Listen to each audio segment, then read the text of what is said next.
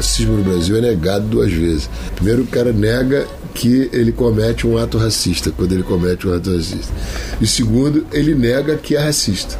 O racismo é cruel nisso, né? Ele não, não, para na pele, né? Ele tenta corroer até a sua alma. Nós temos atores negros excelentes que estão à margem, porque é sempre aquela mesma visão de que ele vai fazer um bandido, uma prostituta, uma empregada doméstica, uma escrava, uma mulher engraçada. Nós não podemos ser mais vítimas de mais nada.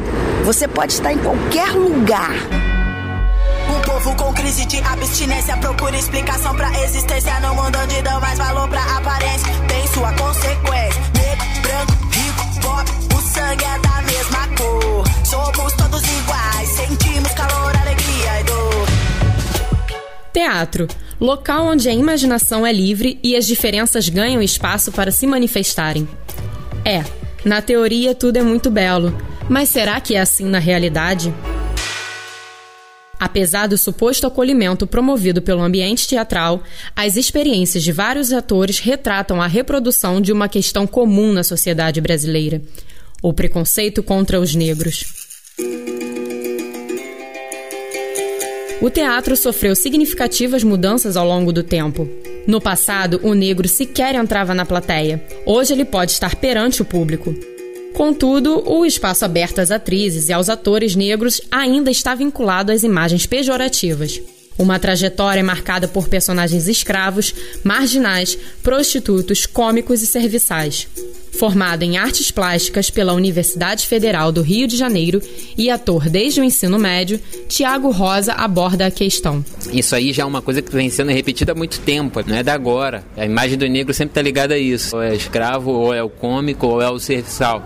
Eu acredito que isso é muito ruim, sobretudo quando a gente está falando de arte, porque é o campo do dissenso, então acredito que isso ainda revela o quanto as cabeças pensantes que estão ocupando esses lugares privilegiados não querem pensar diferente. Isso não é um propósito, eles querem continuar propagando essa ideia.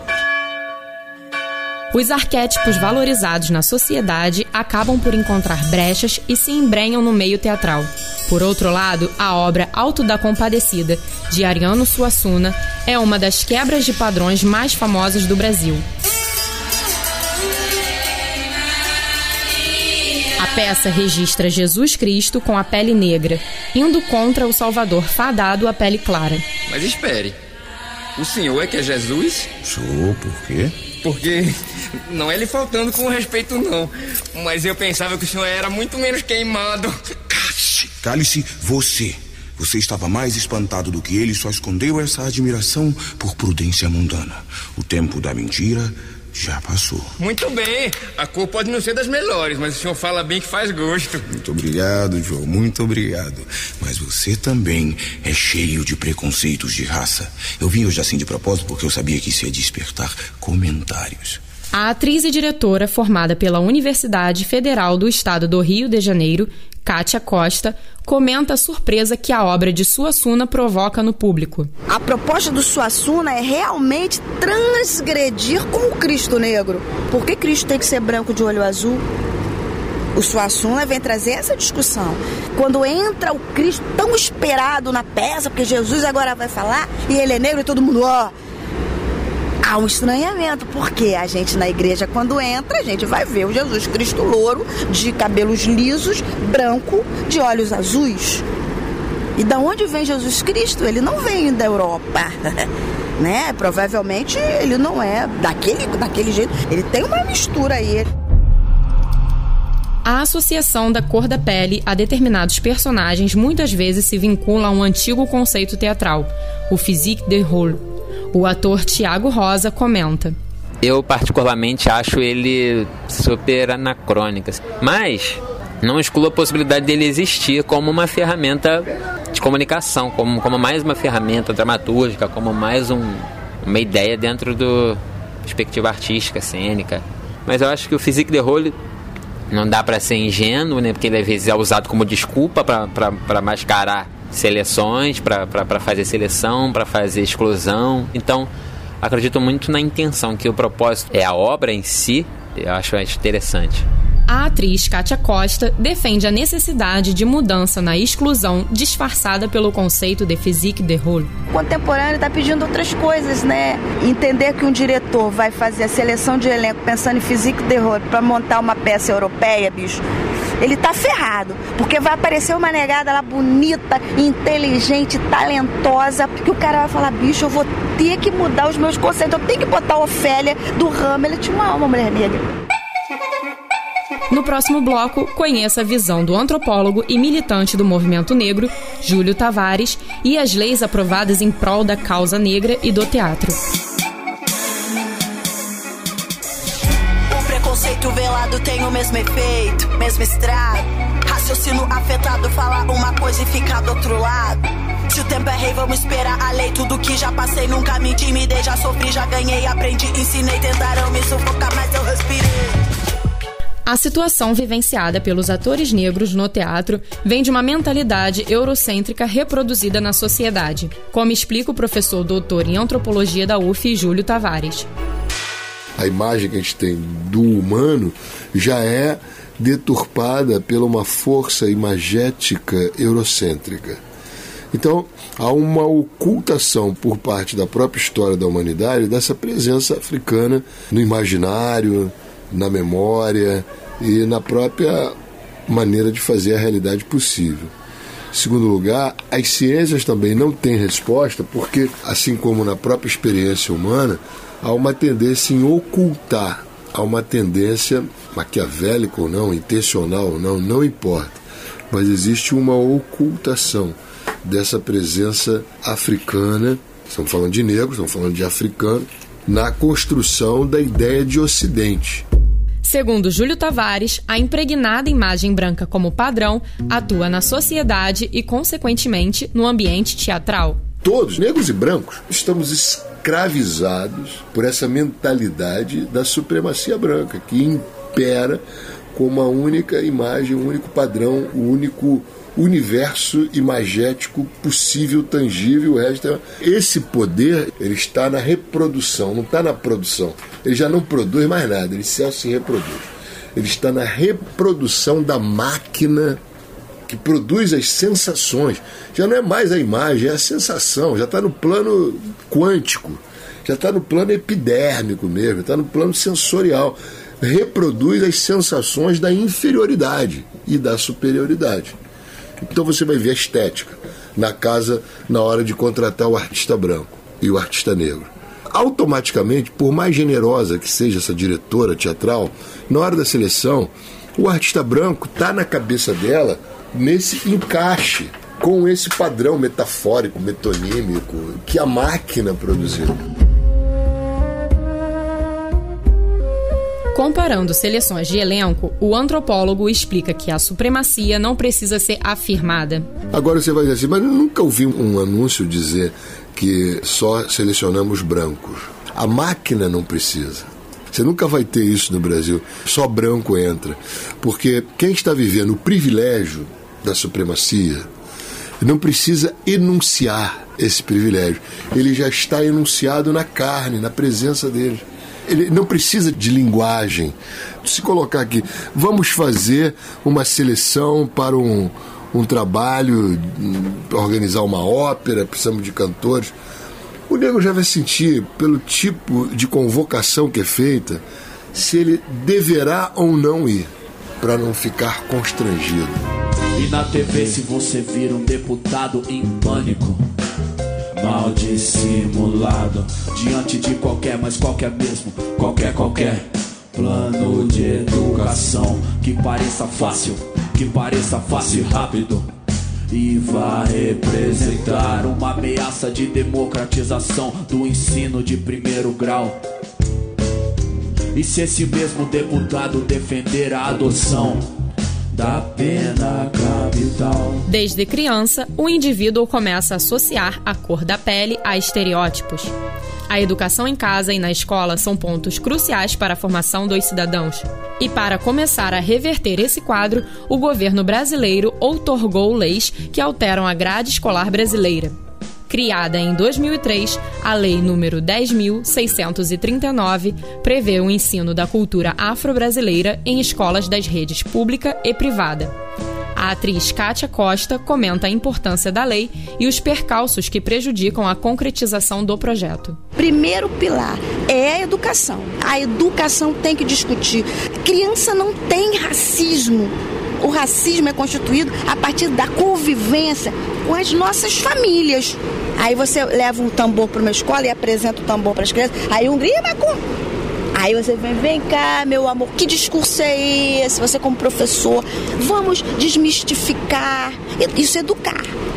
13 anos de existência da lei. Por que, que a lei não se estabelece? Não há compromisso também, aí vou falar do lado dos meus professores, de formação desse professor, capacitação. Não há. Eu converso com. Kátia, eu mal tenho tempo de dar minha matéria efetivamente eu tenho amigos que tentam trabalhar, são impedidos. Eu tenho um amigo que foi processado por um grupo de mães evangélicas. A arte teatral também ganhou espaço na educação das crianças brasileiras. A Lei número 13.278, aprovada em maio de 2016, incluiu o teatro como uma das linguagens da grade curricular da educação básica. Tiago Rosa explica a importância do teatro na educação. Antes da gente se definir como ator ou como artista, a gente frequenta uma escola, a gente estuda, a gente vai conhecer pessoas. É ali que a gente começa a se conhecer, é ali que a gente começa a gestar quem a gente vai ser futuramente. Então, é interessante porque tem alguns professores que já estão investindo fortemente nisso. Eu conheço alguns que trabalham essa questão com seriedade do teatro dentro das escolas, que trabalham histórias afro-brasileiras, que trabalham arte afro-brasileira dentro das escolas com mais seriedade. Mas são pouquíssimos, sabe? E a escola também não está preparada para isso. A, a, formação do professor, ela, ela já não traz isso, né? Então não adianta você ter uma escola legal, mas o professor ele não está preparado para poder falar da história afro-brasileira, para poder ter um teatro voltado para a escola, do jeito que a escola é. No próximo bloco, conheça a história do teatro experimental do negro e a força dos coletivos negros contemporâneos.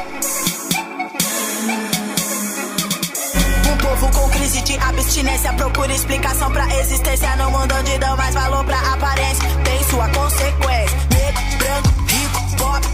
Sangue é da mesma cor. Somos todos iguais, sentimos calor, alegria e dor.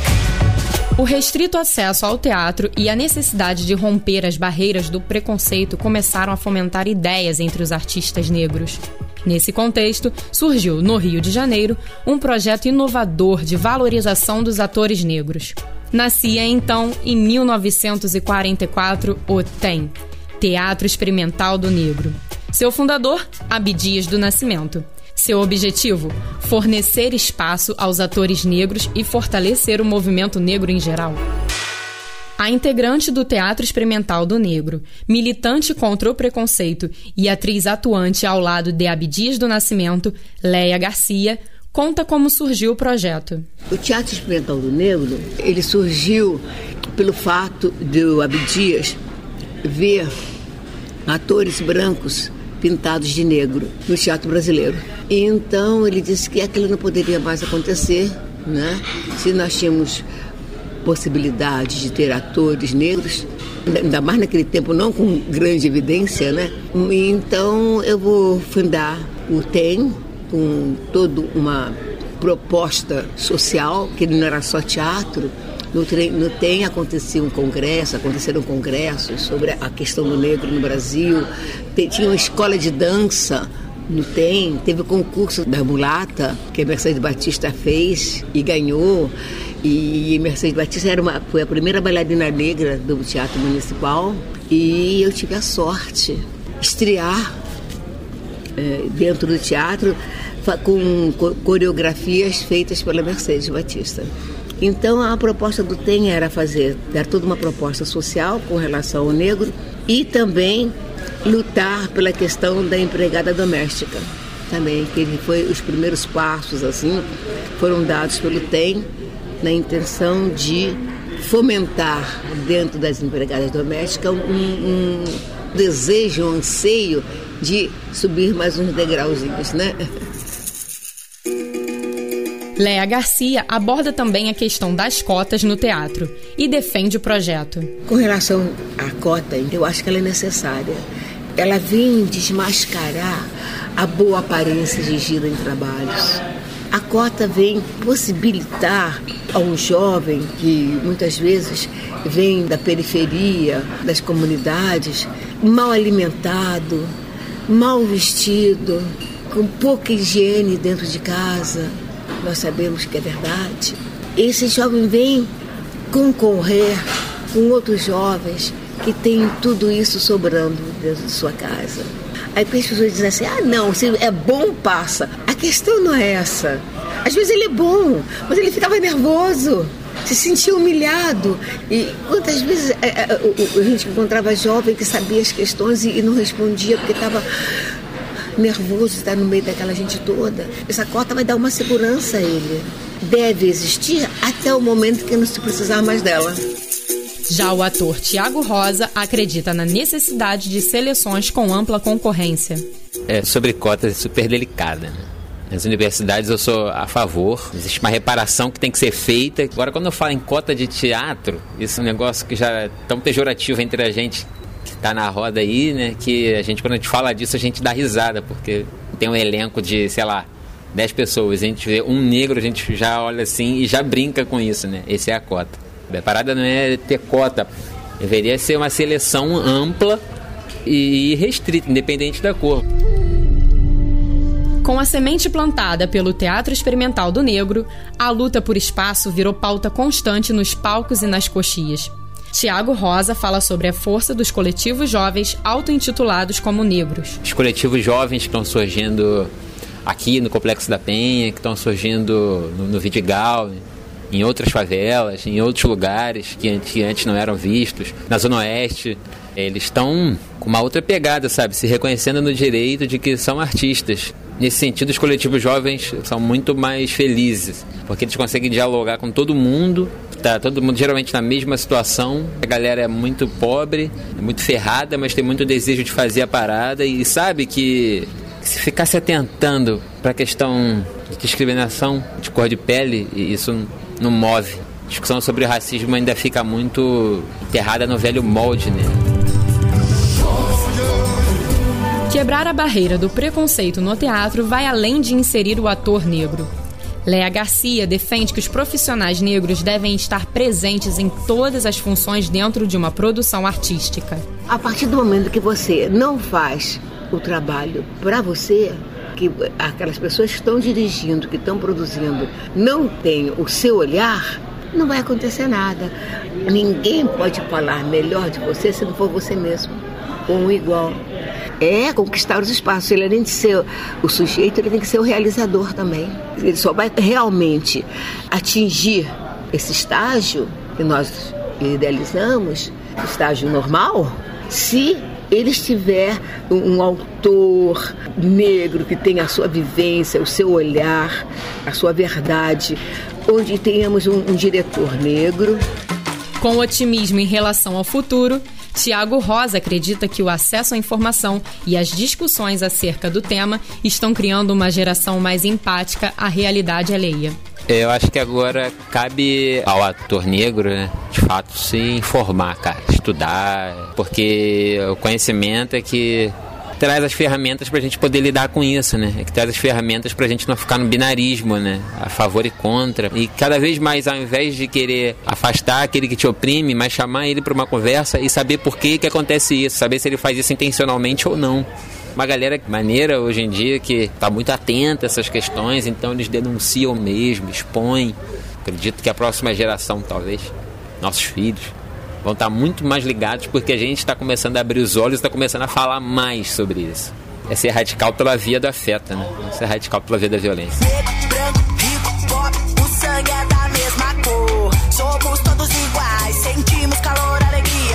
Produção, reportagem e locução: Amanda Oliveira. Gravação e edição: Marcelo Santos. Orientação: Professora Ana Baum.